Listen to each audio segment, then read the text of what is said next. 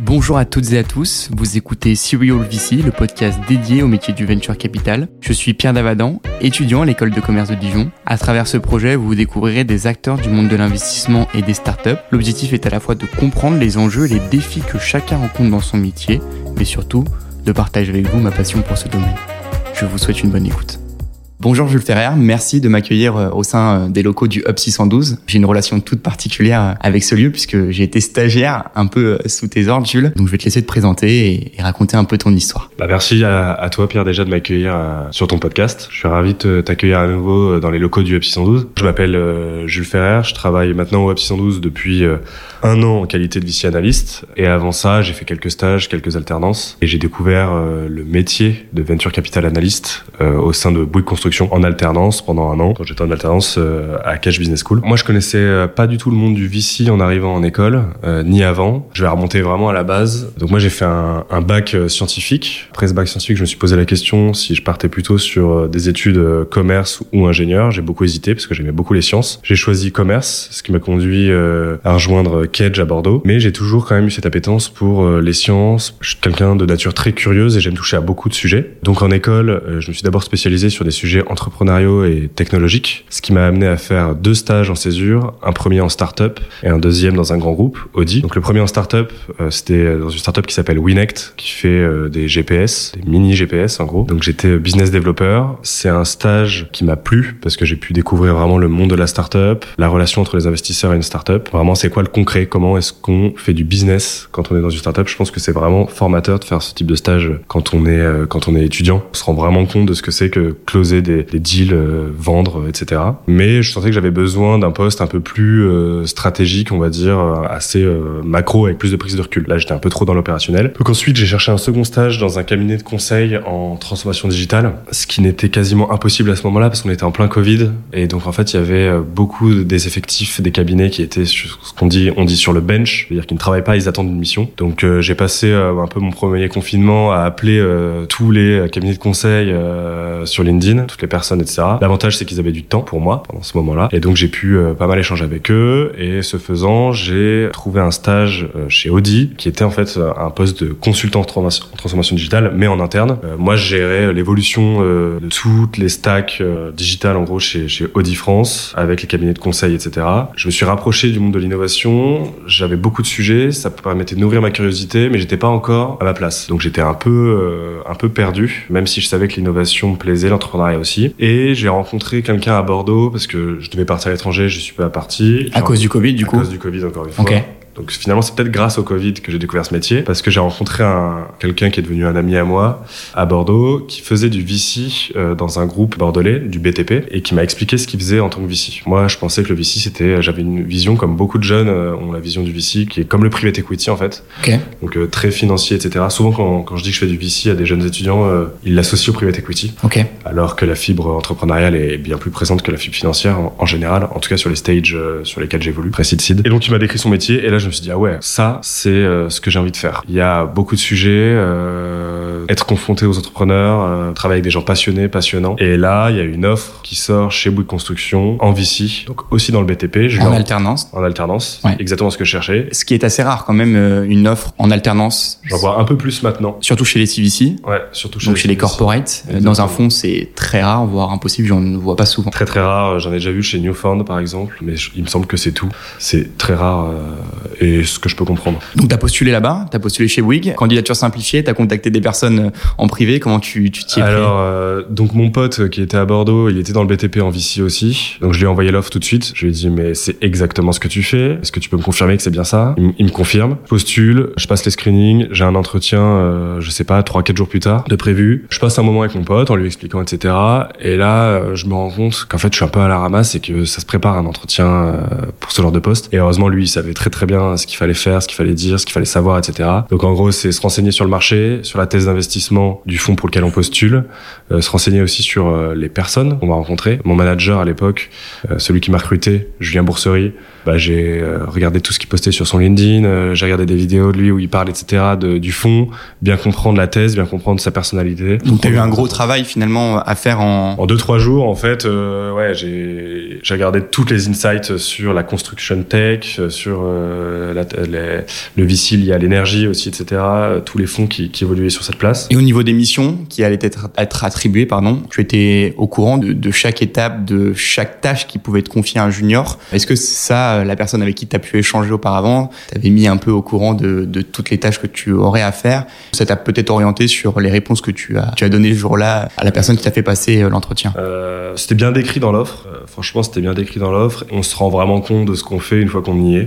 Je pense que chaque fonds euh, a des particularités. Tu vois, on fait pas la même chose dans un CVC, dans un fonds classique dans un petit fonds ou dans un gros fonds, tu vois, chez un Euraseo où il y a des grosses équipes, tu fais pas la même chose que dans un petit family office où euh, il y a euh, un managing partner et un investment manager et, toi en analyste. Oui, chaque fonds a vraiment ses particularités et même sa méthode de travail. Moi, je l'ai vu hein, quand j'ai fait mon stage ici avec toi, Jules, la différence entre deux fonds. Euh, auparavant, quand j'étais à la Caisse des dépôts et des consignations et, ici, donc à la Caisse plus en série A, série B et ici plus en pré-seed seed. Même dans la méthode de travail, la méthode de sourcing des startups, la méthode de due diligence où on examine en détail au niveau euh, financier, la stratégie, du go-to-market, enfin toutes ces choses-là. Il y a aussi euh, une autre méthode de travail. Et à Bouygues justement, euh, qu'est-ce que tu as appris de ce de ce métier? Donc Bouygues, c'est un CVC, c'est quand même un peu différent d'un fonds. J'avais la chance que ce soit un CVC assez petit entre guillemets en interne, c'est-à-dire que au début il y avait que mon manager et moi, donc il m'a donné beaucoup de responsabilités et beaucoup d'exposition.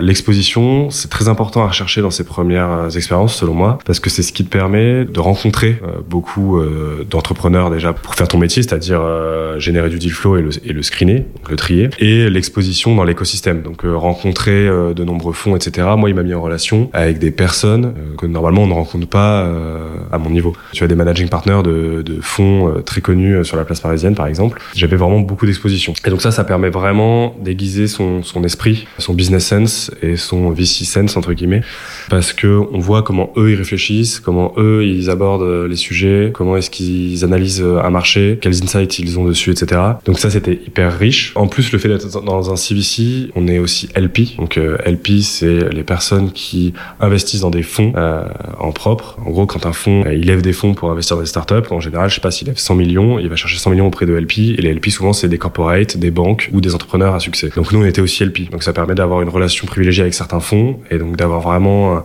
un deal flow qui est riche et des insights qui sont riches. Et ça, pareil, ça m'a, ça m'a aussi beaucoup apporté. Bouygues, il y a cinq entreprises. Il y a Bouygues Télécom, Bouygues Construction, TF1, Colas, Equance. Et il y a une entité qui s'appelle Bouygues Développement, qui est en fait comme une cellule de conseil pour tous les corporates d'ici de chaque métier. Donc, ils conseillent sur la partie juridique et euh, financière. Donc, c'est eux qui font la due deal euh, juridique et financière. Et nous, on fait la, la due deal plus market, synergie euh, et opérationnel. Ce qui se rapporte à un peu un métier de, de consultant. Ça, ça serait consultant en due diligence, comme il y a beaucoup de cabinets qui le font. Et c'est un peu comme nos avocats euh, aussi, entre guillemets. Et quand tu es arrivé justement là-bas, on peut être un peu perdu dans la manière d'effectuer ces, ces, tâches. Je sais pas, faire du sourcing euh, tout simplement ou, ou, réaliser des études de marché. À l'école, on nous enseigne certaines choses, certains outils. Quand on arrive à ce poste-là, on peut vite se retrouver euh, un peu perdu parce que on arrive sur des marchés où peut-être pas spécialiste de la construction non plus. Donc tu découvres un peu un écosystème que tu ne connais pas forcément, avec des attentes qui sont différentes en fonction de chaque fonds et, tout cela. Comment tu as fait pour être opérationnel le plus rapidement possible? Est-ce que euh, tu avais euh, un tuteur entre guillemets euh, qui était au top et qui a pris le temps de t'accompagner dans ces missions-là? Parce que honnêtement, pour moi, un, junior quand il arrive sur ce, ce, type de job, il est quand même pas opérationnel très très vite. Ou en tout cas, il a certaines briques qui lui permettent d'être opérationnel sur certaines tâches, mais dans l'exécution complète d'un deal, il faut quand même, je dirais, beaucoup de temps avant d'être opérationnel et voire même pour moi quelques années pour arriver à gérer un deal de A à Z dans les meilleures conditions. Euh, je vais partir du général et après je vais aller plus dans mon cas personnel. Mais dans le général, pour un junior, je dirais euh, que ce qu'il faut déjà, c'est être euh, très curieux. Hein. C'est ce que tout le monde recherche euh, chez un VC. Être très curieux et force de proposition. Donc dans le sourcing, c'est aller au contact de l'écosystème, contacter un maximum de personnes, etc. et échanger avec eux. Donc ouais, dans, dans, le général, je dirais ça, ça. Faut être très curieux et passionné. Euh, curieux, c'est en fait c'est s'intéresser à euh, toutes les personnes que tu rencontres, à euh, vraiment ce qu'ils font, quels sont leurs sujets, etc. Que ce soit des entrepreneurs ou des membres de l'écosystème ou des investisseurs, pas avoir froid aux yeux. Tu vois, moi ils, m'ont vite jeté dans le bain et ça a vraiment été une force et un accélérateur dans ma capacité à, être opérationnel rapidement justement. Je me suis vite retrouvé face à des VC, des gros VC, que ce soit des Français ou des étrangers. Pareil pour des entrepreneurs, seuls, tu vois, en réunion. Et en fait, tu te rends compte que, bah en fait, t'as le droit, t'as le droit à l'erreur. En fait, tout le monde a le droit à l'erreur pendant toute sa carrière. En fait, tant que tu fais de ton mieux et que tu fais tout pour que ça se passe bien, bah, en fait, à la fin, ça se passera bien. J'ai vraiment été mis sur des missions qui sont normalement des missions pour des, personnes plutôt seniors. Et ok, j'ai un peu transpiré euh, au début, j'ai un peu transpiré toute l'année, faut, faut pas se le cacher. Mais en fait, en fait, ça marche, ça fonctionne. Est-ce que tu, tu continues un peu à transpirer encore aujourd'hui des ouais, fois Bien sûr, bien sûr. Il faut, en fait, il faut toujours sortir de sa zone de confort. C'est comme pour euh, les entrepreneurs, on leur conseille de sortir toujours de leur zone de confort, de toujours euh, tester des choses nouvelles, etc. C'est pareil pour un VC, il hein, faut, faut avoir le même mindset. Et plus dans mon cas perso, qu'on peut tirer sur du généraliste. Moi, j'ai eu la chance d'avoir aussi un mois de, comment on appelle ça, un mois de transition où il y avait encore mon prédécesseur qui s'appelle Ludovic Poli. Pendant un mois, il était encore là, l'alternant que je remplaçais. Et donc, lui, il m'a vraiment pris sous son aile pendant un mois. il m'a vraiment beaucoup appris, m'a vraiment mis un pied à l'étrier, etc. Euh, que ce soit sur les sujets construction tech, tu parlais de market analysis, ce qu'on appelle les deep dive aussi euh, parfois euh, en VC. Il m'a vraiment fait un cours là-dessus et tu as mentionné ce qu'on apprenait à l'école et euh, ce qui m'a appris en quelques heures, c'est bien plus que tout ce que j'ai appris à l'école là-dessus. Donc moi, ce que je conseillerais à quelqu'un qui commence, euh, ou même qui n'est pas encore dedans, c'est d'essayer de trouver quelqu'un comme ça, un peu un mentor qui a un peu plus de bouteilles. Donc euh, bon, Ludovic, il avait un peu plus d'un an d'expérience, mais c'était pas non plus un mentor senior, on va dire. Mais j'avais mon manager qui m'a aussi appris beaucoup de choses. Mais voilà, c'est avoir quelqu'un qui nous prend un peu sous son aile et on puisse lui poser la question. C'est-à-dire, voilà, j'ai une deep dive à faire sur, moi, à l'époque, c'était la construction bois, la construction modulaire bois. Comment est-ce que tu l'aurais fait? Comment est-ce que tu, tu serais parti sur quoi, etc. Et et en effet, euh, pendant quelques jours, j'ai travaillé tout seul dessus. Et quand euh, lui, il m'a fait son petit, euh, son petit cours là-dessus, toutes les deep dives que j'ai fait ensuite, c'était beaucoup plus simple, beaucoup plus clair. Mais en fait, surtout aussi, ce qui est important, c'est de mettre en confiance son junior qui arrive, ou n'importe quel salarié qui arrive, faut qu'il soit en confiance. Et donc soi-même, faut se dire, faut arriver confiant, faut se dire, ça va le faire en fait. Même si c'est la première fois que je fais du VC, que je sais pas trop à quoi m'attendre, en fait, je vais être tellement intéressé, curieux et demandeur que, en fait, il n'y a pas de raison que ça, que ça se passe pas.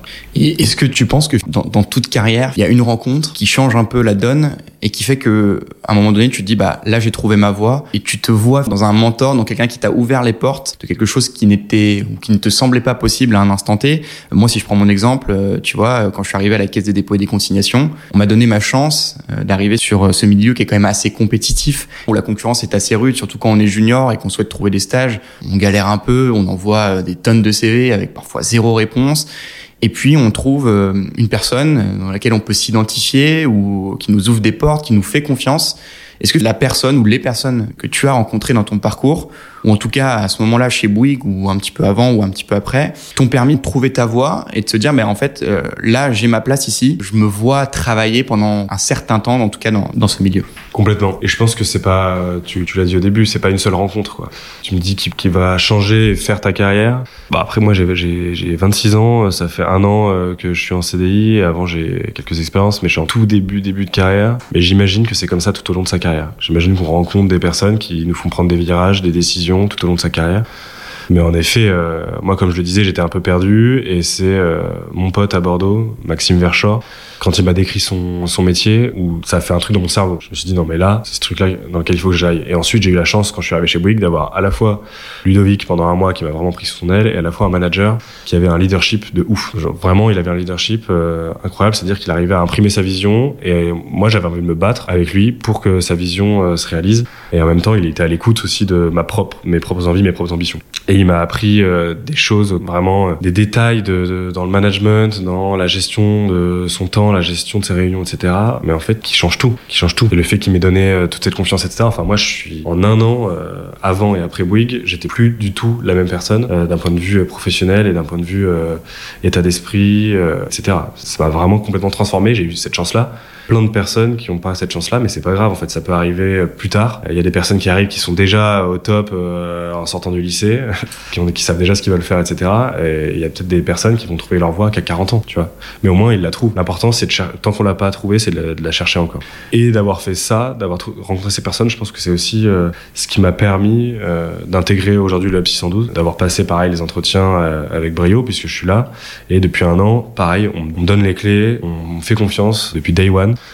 Et ça, c'est vraiment appréciable. Ça permet vraiment de se sentir bien dans ses baskets, de pouvoir être force de proposition au quotidien. Ok. Et justement, pourquoi ce choix? Donc, tu fais ta dernière année d'alternance, dernière année de master à Bouygues. Pourquoi ne pas avoir resté, être resté chez Bouygues? Et puis, euh, pourquoi être venu au Hub? Parce que la thèse d'investissement, tu présenteras le Hub, c'est complètement différent. C'est pas euh, non plus euh, le même métier euh, que tu faisais à Bouygues et, et au Hub. Est-ce que tu peux nous expliquer cette étape de transition et puis nous décrire en fait le Hub? Qu'est-ce que le Hub? Ouais. Qu'est-ce que fait le Hub? Ok, il y a beaucoup de sujets, beaucoup de questions. là. Mais euh, ok, je vais essayer de les prendre dans l'ordre. Donc Bouygues, euh, ça se passait super bien, hein, comme j'ai dit, j'ai beaucoup beaucoup appris. Mais euh, donc ils voulaient me garder euh, en VC euh, chez eux. Moi, j'avais quand même des grosses ambitions chez Bouygues. Euh, Je voulais internationaliser un peu le fonds, etc. J'avais vraiment des envies internationales à ce moment-là. Et surtout, j'avais envie d'être dans le mouvement, c'est-à-dire pouvoir vraiment investir régulièrement, mettre des tickets dans des startups, faire bouger les lignes rapidement. Donc j'ai parlé de, des cinq entreprises de Bouygues. Il y a notamment eu le rachat d'Equance en octobre 2022, qui a amené à une fusion. En gros, je vais pas rentrer dans les détails, mais Bouygues Construction s'est splitté en deux. La partie énergie et services a fusionné avec Equance. Et en fait, c'est des gros navires. Ça fait- à la fin, ça fait deux groupes qui pèsent tous les deux 12 milliards. Ouais, c'est à 12 milliards. euh, Donc quand tu es dans un CVC, tu es aussi tributaire ça. de la politique d'un groupe, d'un énorme groupe, sur certaines certains choix stratégiques du groupe. Ça La partie, euh, euh, la la partie. partie euh, VC peut être influencée avec moins d'invest, je sais pas, par an ou ça. plus d'invest en fonction de la situation de la boîte, quoi. Complètement. Après, ça dépend des CVC. Il y a des CVC qui arrivent à complètement externaliser le métier et qui vraiment, le, le fond, on va dire, il est complètement autonome avec un managing partner qui prend des décisions, etc. Là, nous, on était quand même complètement intégrés à la stratégie et, euh, en gros, moi, mon comité d'investissement, c'était le COMEX de Bouygues Construction. Donc, quand il se passe un événement comme ça, aussi énorme qu'un rachat d'un groupe comme Equance, ça vient euh, un peu scléroser euh, toute cette dynamique. Donc, la prise de décision devient très compliquée parce qu'il y a un peu des chaises musicales au niveau du COMEX, il y a d'autres enjeux stratégiques, il y a le BCG qui s'en mêle parce que ils viennent faire une énorme étude qui dure un an, etc.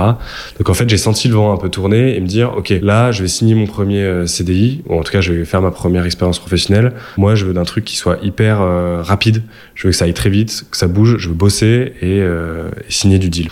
Et là, je sentais que le vent allait tourner. Et en effet, il n'y a pas eu de deal depuis que, que je suis parti parce que c'est, il y a eu toute une refonte, etc. Et ça prend du temps, quoi. C'est, des, des, des gros navires qui prennent du temps. C'est pour ça que je suis pas resté. C'est aussi pour des raisons personnelles. Tu me disais pourquoi t'es revenu en province. C'est aussi pour des raisons perso. Moi, j'avais fait mon mémoire de master sur le VC en région parce que je savais qu'à terme, j'avais cette envie de retourner en région et j'essayais de comprendre un peu les écosystèmes régional pour voir s'il y avait quelque chose d'intéressant à y faire. Parce qu'en plus, euh, je suis assez euh, convaincu qu'il y a des belles choses à faire en région et que c'est important aussi de penser local, tout en pensant global. hein, Il y, a les- il y a les deux, bien sûr. Mais j'aime les régions de la France. Donc c'est aussi pour ça que, que je regardais ça. C'est peut-être dû aussi à, à tes, à tes racines euh, Bien sûr. d'Auvergne. Bien sûr, c'est ça. Bien sûr que c'est ça. Et donc pour des raisons perso, je suis revenu à Lyon. Ça me dérangeait pas de rester à Paris quelques temps, hein, parce que comme je l'ai vu dans mon mémoire, 80% des deals et 80% des invests sont à Paris. Ce qui veut dire que toutes les autres régions se partagent 20%. Lyon, c'est la numéro 1, euh, largement. Enfin, Lyon. Lyon plus Grenoble, largement. Mais Lyon euh, est en tête. Mais celle de la région Auvergne-Rhône-Alpes est quand même assez dynamique par rapport aux autres. Donc pour des raisons perso, euh, je cherchais à Bordeaux ou à Lyon. Je voyais qu'il y avait très peu d'offres. Je suis tombé sur l'offre du Hub 612, dont on va parler un peu plus en détail euh, par la suite, j'imagine. Mais euh, je me suis dit, ok, bah là, il y a un poste de VC euh, qui se libère. euh, Je tente ma chance. Ça s'est passé. Et donc, euh, bah, au lieu de bouger au bout de 2-3 ans, j'ai bougé directement. Et en effet, la transition était euh, assez forte. Un peu brutale. Ouais, un peu brutale. On, on se rend compte que c'est pas du tout pareil. Qu'est-ce qui est différent? C'est au niveau de l'écosystème startup, euh, au niveau de la mentalité aussi, on peut le dire, hein, la mentalité peut-être peut-être VC qui est quand même très parisienne sur la totalité des deals.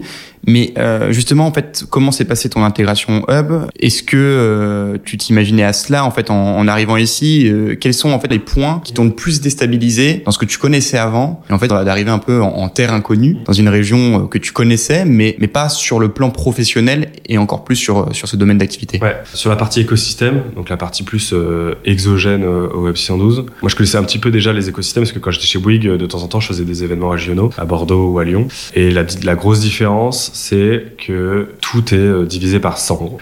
Non mais c'est vrai, il y a 100 fois moins de fonds, 100 fois moins d'entrepreneurs, c'est euh, tout est beaucoup plus petit, c'est de l'entre c'est beaucoup de l'entre-soi aussi. Ça je l'avais ressenti quand j'étais allé à Bordeaux, c'est que du coup tout le monde se connaît.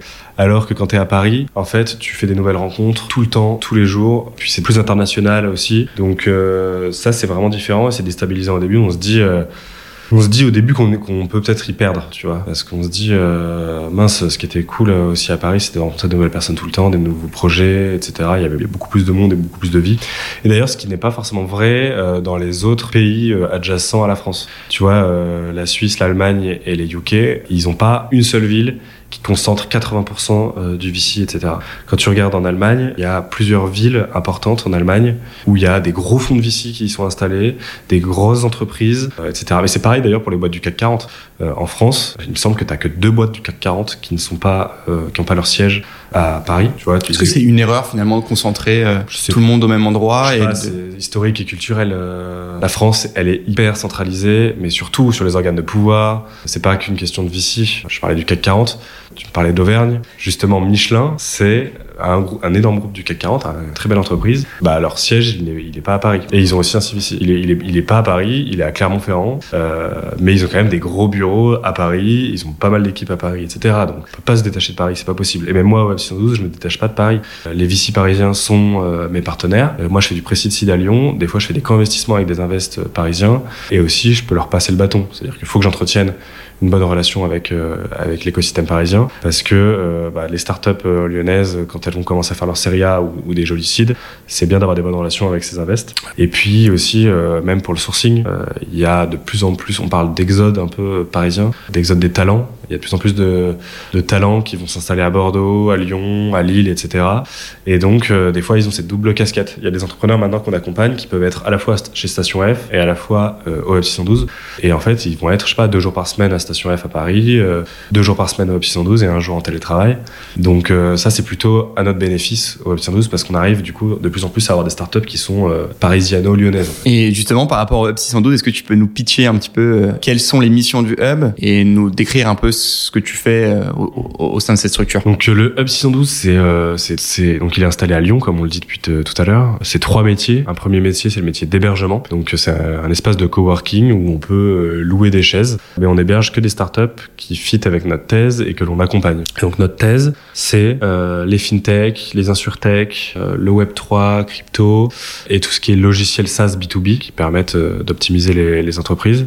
Euh, donc ça c'est notre thèse. Et sur euh, du early stage, très early stage, donc on va dire de la création précide jusqu'au euh, seed, donc euh, jusqu'à les plus grosses startups qu'on héberge ici, elles ont 20 à 25 employés. Et ensuite quand elles commencent à grossir un peu plus, on fait en sorte qu'elles prennent des bureaux en dehors du F112 parce que l'objectif du hub c'est de concentrer beaucoup d'entrepreneurs early stage pour qu'il y ait une communauté qui se crée, qu'il y ait des regards croisés qui se fassent, que chacun apprenne de chacun, on organise aussi beaucoup d'événements, etc. On met en avant nos startups. Donc euh, ça c'est le premier métier, coworking hébergement et c'est vraiment la force euh, du hub, c'est que c'est un lieu d'émulation où euh, les gens se croisent. Il n'y a pas que des entrepreneurs d'ailleurs, on, accueille aussi, on héberge aussi des, des experts, que ce soit euh, dans le juridique, dans certains domaines en particulier, dans le financement ou des anciens VC qui sont entrepreneurs ou qui font des choses, euh, bref. Le deuxième métier, c'est l'accompagnement. Prend deux formes. Il y a un accompagnement plus informel, où euh, donc les startups elles viennent, les entrepreneurs ils viennent, on apprend à se connaître, on travaille ensemble, etc. Et donc c'est de l'humain, c'est de l'humain au quotidien et d'une façon plus formelle. euh, donc avec un programme d'accélération euh, qu'on a lancé euh, il y a maintenant, euh, c'était en janvier 2023. Je sais pas à quel moment les, les gens vont écouter ce podcast, mais on avait lancé notre premier programme d'accélération en janvier 2023. Euh, et donc là, c'est beaucoup plus formel. Il y a un pool d'experts qui vient auditer les startups, rédiger des roadmaps. Il y a des dîners qui sont faits avec euh, des entrepreneurs à succès euh, tous les mois. Il y a des événements euh, qui clôturent chaque mois d'accélération. Ça dure 5 mois, ça coûte 5000 euros. C'est très important ça, de pas la prise de Ouais, d'equity pour vous, pris, ouais. parce que s- il y en a qui prennent de l'equity sur leur programme.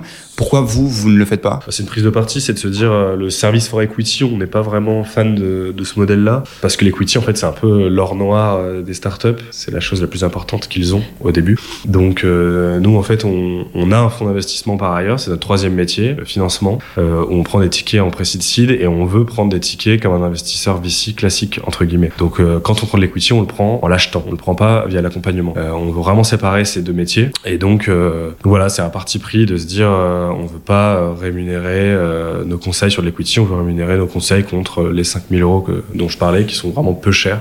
C'est c'est un parti pris qu'on a pris. Et ça d'ailleurs, c'est quand tout à l'heure tu me posais la question euh, sur les choses qui euh, qui m'ont un peu euh, déstabilisé en arrivant ici. C'est aussi cette double voire triple casquette, mais notamment la double casquette, à la fois accompagner les boîtes et à la fois être investisseur. Donc tu as la casquette où tu es censé être un, un conseiller et la casquette où censé être un investisseur. C'est assez difficile de se positionner là-dessus parce que tu vois quand je fais une due deal et que j'ouvre un peu le capot des boîtes, je dois à la fois avoir un avis objectif du côté investisseur et pouvoir dire non, euh, oui, mais à la fois toutes les choses que je vois euh, sur lesquelles ils ont besoin d'un accompagnement, bah, je dois les accompagner. Mais finalement, c'est hyper riche pour la due deal parce que ça me permet de voir euh, pendant la due deal un entrepreneur quand il y a des choses un peu euh, sur lesquelles je conseille pendant la due je vois comment il réagit et je vois s'il arrive à vite prendre en considération mes remarques, trouver des solutions, les mettre en application. Et donc ça, ça vient nourrir finalement ma, ma due deal.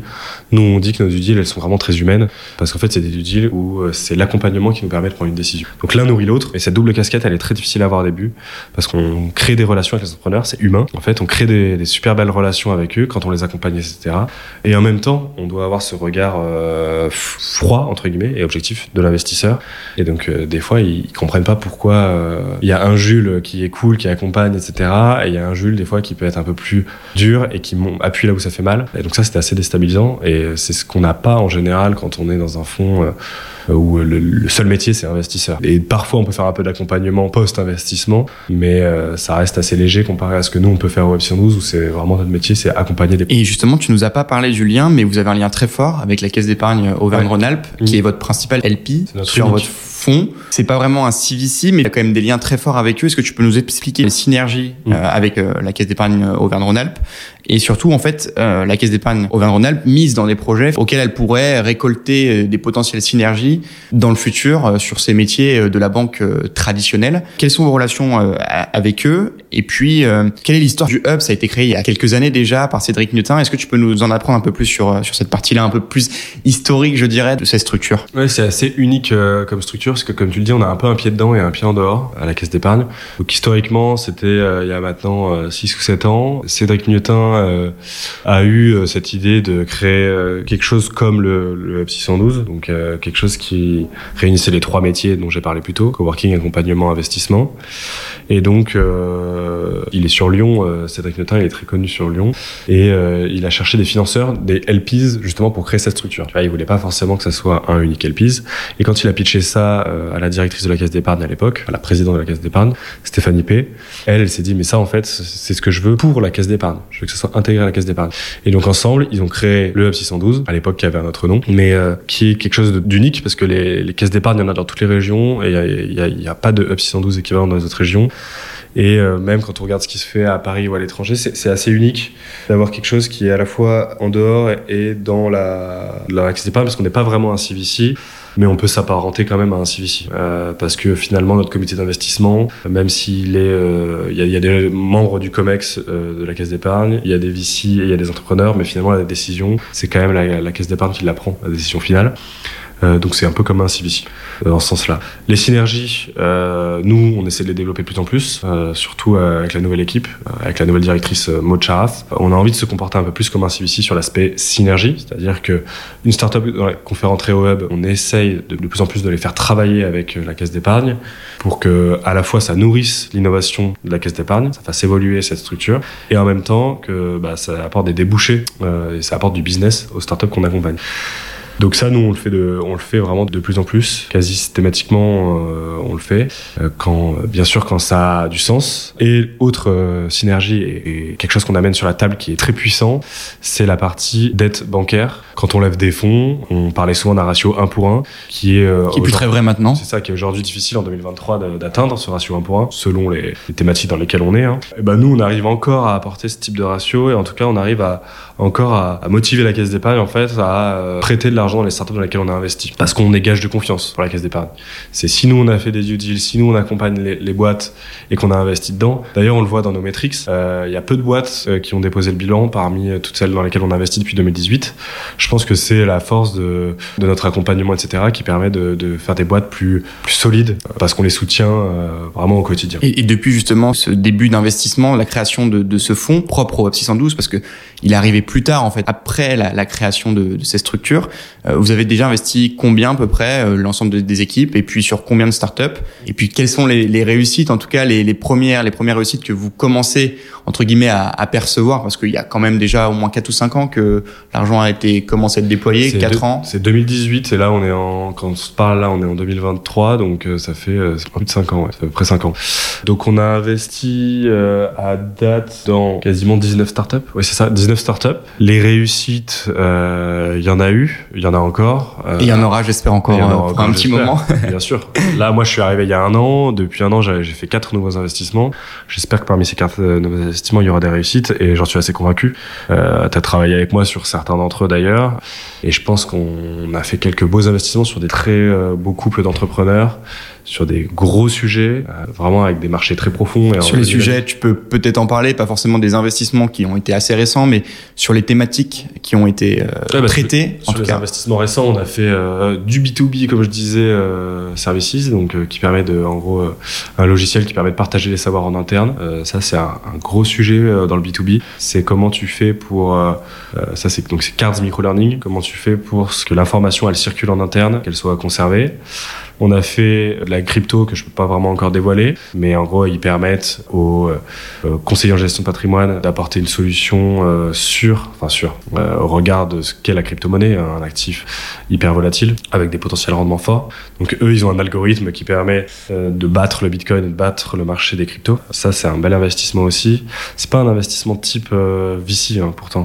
Ça peut un peu plus à du conseil finalement. Ouais, ce qu'ils font eux, c'est des, ils sont asset managers en fait. Hein. donc c'est c'est assez particulier comme type d'investissement, mais par le fait qu'on soit proche de la banque, etc., c'est le type d'investissement qu'on aime bien quand même. Et c'est des investissements qui peuvent être très rentables. L'asset management, c'est quelque chose de très rentable. Et les deux derniers investissements qu'on a fait, donc qui ont une euh, connotation forte à impact, ça, ça nous plaît aussi. On a vraiment envie de plus en plus de rattacher chacun euh, des euh, secteurs qu'on regarde à de l'impact de plus en plus. Donc il y a un logiciel aussi B2B qui permet de se mettre en conformité vis-à-vis -vis de la réglementation ESG qui va arriver très fortement en 2025. Donc c'est pouvoir concaténer et analyser toutes ces données et la mettre au service des stratégies des entreprises. Ce sont deux entrepreneuses, je sais pas si ça se dit, mais deux femmes entrepreneurs. Donc ça aussi, ça fait plaisir. Euh, et elles sont euh, assez euh, assez remarquables dans leur capacité d'exécution et dans les expériences qu'elles ont eues avant. Donc ça, on est aussi très content de cet investissement. Il a un potentiel très fort et un autre impact, impact plus euh, plus Web 3 puisque c'est une plateforme d'investissement euh, pour euh, en fait faire investir en equity. Il tokenise l'equity des startups à impact. Donc ça, ça permet d'acheter en fait des NFT qui sont reliés à l'equity. Donc ça permet de financer de plus financer de startups à impact et en plus de rendre liquide l'equity de ces de ces startups. Ok, bah c'est c'est très clair en tout cas pour cette présentation présentation un peu euh, du, du Hub 612 et, de ses missions. Comme tu l'as dit, l'investissement, c'est la dernière étape du processus euh, global en fait du Hub 612 puisque la base c'est l'hébergement, l'instauration d'une relation de confiance avec des entrepreneurs, surtout à ce niveau d'investissement sur du pré-seed seed. Euh, vous n'êtes pas un investisseur traditionnel. En tant que junior, moi je me place en tant que junior bien entendu. Des fois quand on commence par que du VC, j'ai pas commencé que par du VC mais j'ai pas eu d'expérience startup. Des fois on a quand même quand on commence qu'en VC une réalité un peu biaisée du marché et quand je suis venu au En étant en contact d'entrepreneurs, on comprend vraiment en fait la réalité euh, du terrain, euh, la réalité de la gestion de la boîte, et en fait mettre les mains entre guillemets dans le cambouis, accompagner sur des sujets euh, stratégiques, financiers au tout début de la boîte, on se rend compte que le métier d'entrepreneur c'est c'est dur, et encore plus quand on est junior et qu'on n'a pas encore trop découvert le monde du travail en général. Est-ce que toi, c'est une vraie force aujourd'hui pour toi d'accompagner puis d'investir au lieu d'avoir juste ce rôle d'investisseur qui fait peut-être un peu plus rêver en fait les, jeunes qui, qui, veulent faire du VC, on va investir dans plein de boîtes avec des, des de, de, réels succès. Être un investisseur sans avoir ce regard avisé de stratégie d'aide, d'avoir vu plein de, de, dossiers différents, de problématiques différentes avec des personnalités euh, tout aussi euh, différentes, ça apporte une réelle plus-value à ton œil d'investisseurs que tu n'aurais peut-être pas eu si tu avais fait juste VC euh, dans la continuité de, de Bouygues sur euh, que de l'investissement euh, classique. Ouais, bah, j'ai remarqué la même chose que tu mentionnes, hein, le gap entre avant le hub et après le hub, le gap de appréhender l'entrepreneuriat. Quand j'étais chez Bouygues, être entrepreneur, ça me semblait quasiment impossible. ça me semblait vraiment vraiment dur et je me disais mais comment faire pour entreprendre? Et en plus, d'autant plus sur les domaines dans lesquels j'étais chez Bouygues Construction, où en fait les entrepreneurs que je rencontrais au quotidien. Ils avaient fait tous Polytechnique, Centrale ou doctorant en je ne sais quel, je ne sais quel domaine scientifique. Et donc je me disais, mais c'est super dur. Et puis je voyais surtout des, dossiers aussi à peu près série A. Donc en fait, il y a déjà une équipe, je sais pas, d'une trentaine de personnes ou vingtaine de personnes. Il y, a, déjà du CA, des gros clients, des gros noms, etc. Et on a du mal à comprendre en fait comment on fait pour arriver là. Comment on fait pour le fameux zero to one comment on fait pour arriver là Et moi, ça me semblait quasiment impossible. Et quand je suis arrivé au web, euh, en effet, tu l'as dit, on, met un peu les mains dedans avec les entrepreneurs. J'ai vu des entrepreneurs que j'ai fait rentrer euh, sur un PowerPoint, euh, sortir un MVP, avoir leur premier client, faire leur premier recrutement, commencer à se développer, etc. J'ai vu des entrepreneurs qui avaient déjà du chiffre d'affaires, une équipe stagner, avoir des difficultés voire devoir euh, se séparer d'une partie de l'équipe euh, parce qu'on là on a vécu une période assez difficile quand même euh, d'un point de vue financement avec avec l'inflation avec les restrictions des investisseurs etc Là, on est, on est dans une période où c'est assez difficile euh, pour les entrepreneurs. Et donc, pouvoir voir et vivre avec eux euh, des périodes comme celle-ci, qui demandent beaucoup de résilience, qui demandent des prises de décisions difficiles, bah, en effet, on se rend compte que c'est, euh, en fait, que c'est que c'est des humains. En fait, c'est des humains comme nous, les entrepreneurs, et c'est hyper riche. Avant, est-ce que tu penses qu'on l'oublie? Enfin, est-ce que certains VC l'oublient ce côté humain? Ou tu vois, moi maintenant, quand je regarde des dossiers un peu d'invest, des fois tu reçois le PowerPoint, tu reçois plein. des fois, il y a un petit truc qui te dérange et tu dis bon, voilà, next, de toute façon, j'en aurais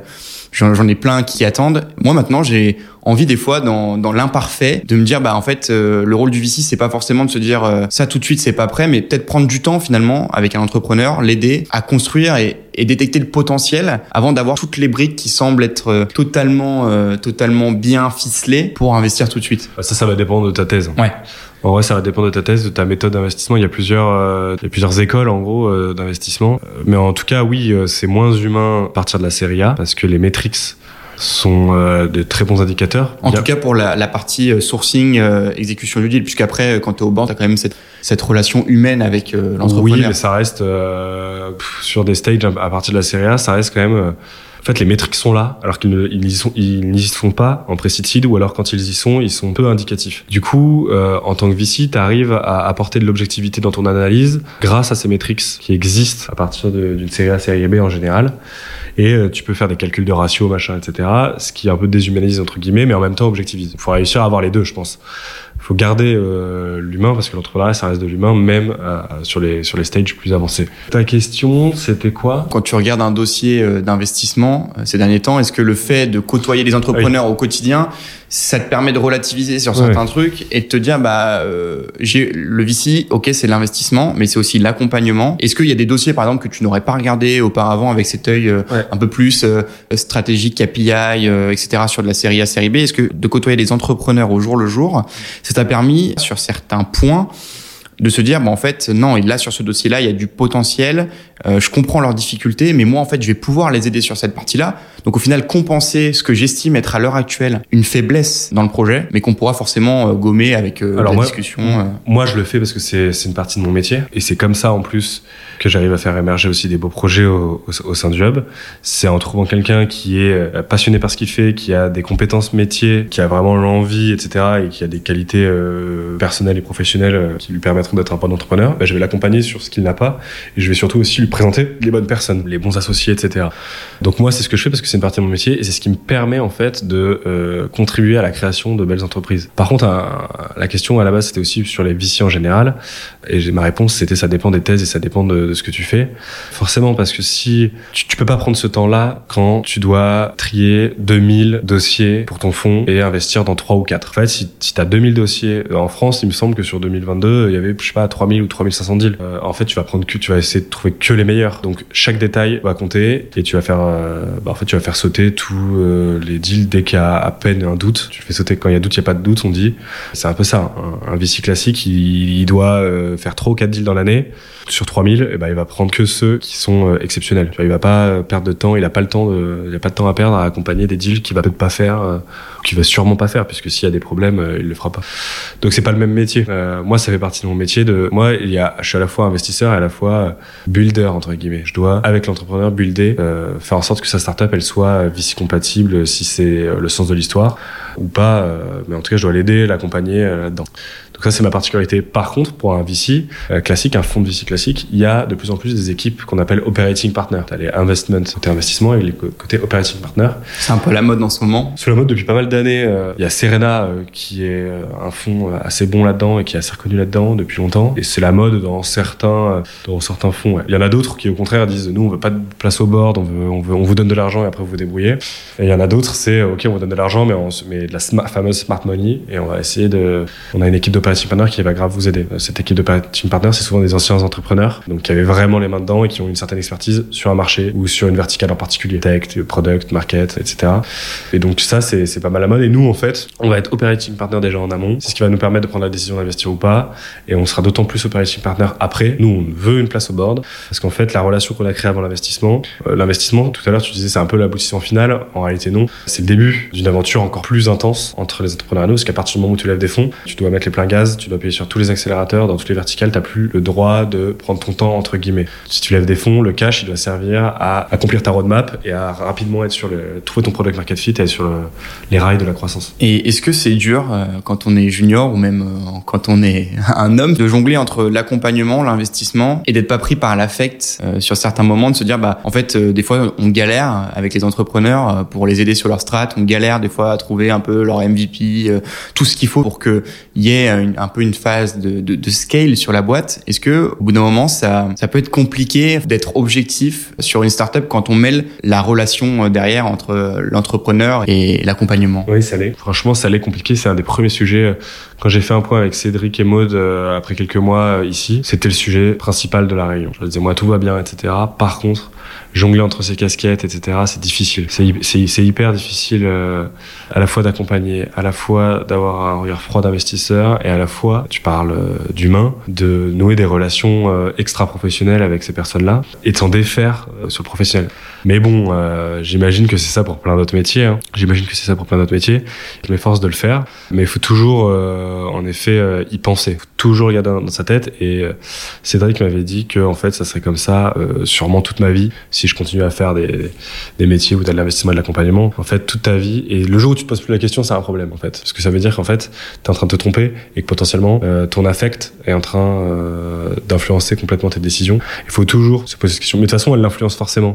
Elle l'influence forcément, elle et c'est normal. Parce que finalement, quand tu crois en un en bah entrepreneur, tu crois en son projet, mais tu crois aussi en lui. C'est normal, et, et, si tu, tu crois en cette personne-là, c'est que tu as quelque chose qui te lie euh, à cette personne indirectement. C'est là où faut, faut peut-être pas perdre entre guillemets sa clairvoyance dans, dans, le, dans, le, choix d'un invest. Mais ça a quand même une importance. Bien sûr. Faut pas perdre sa clairvoyance, mais en même temps c'est une importance. Le fit, c'est hyper important entre l'investisseur et l'entrepreneur. Et c'est ce qu'on dit toujours aux entrepreneurs euh, qui ont euh, beaucoup de VC qui veulent rentrer dans le deal. Il faut que vous fassiez votre choix en fonction de OK la smart money, OK le prestige du fonds, ce qui peut apporter, parce que ça apporte derrière d'autres fonds, mais aussi surtout le fit avec l'investisseur. Parce qu'un investisseur avec lequel il n'y a pas de fit et qui est au board, etc., ça peut complètement euh, flinguer une boîte. Euh, on l'a vu euh, x fois, on voit des posts LinkedIn euh, sur ces sujets-là très régulièrement, où il y a vraiment un conflit entre les investisseurs et les, entrepreneurs. Donc c'est hyper important. L'humain, de toute façon, c'est hyper important. Et en précide c'est essentiel. Le sujet, comme je le disais, c'est pas les métriques, c'est l'humain.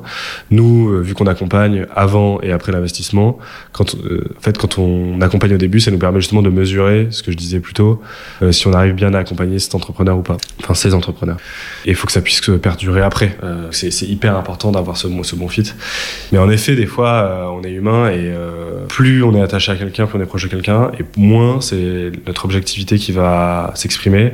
Et ça peut être des choses plus perso. des fois, il y a un truc qui va mal se passer entre l'entrepreneur et nous, où il a, il a, mal fait quelque chose, etc.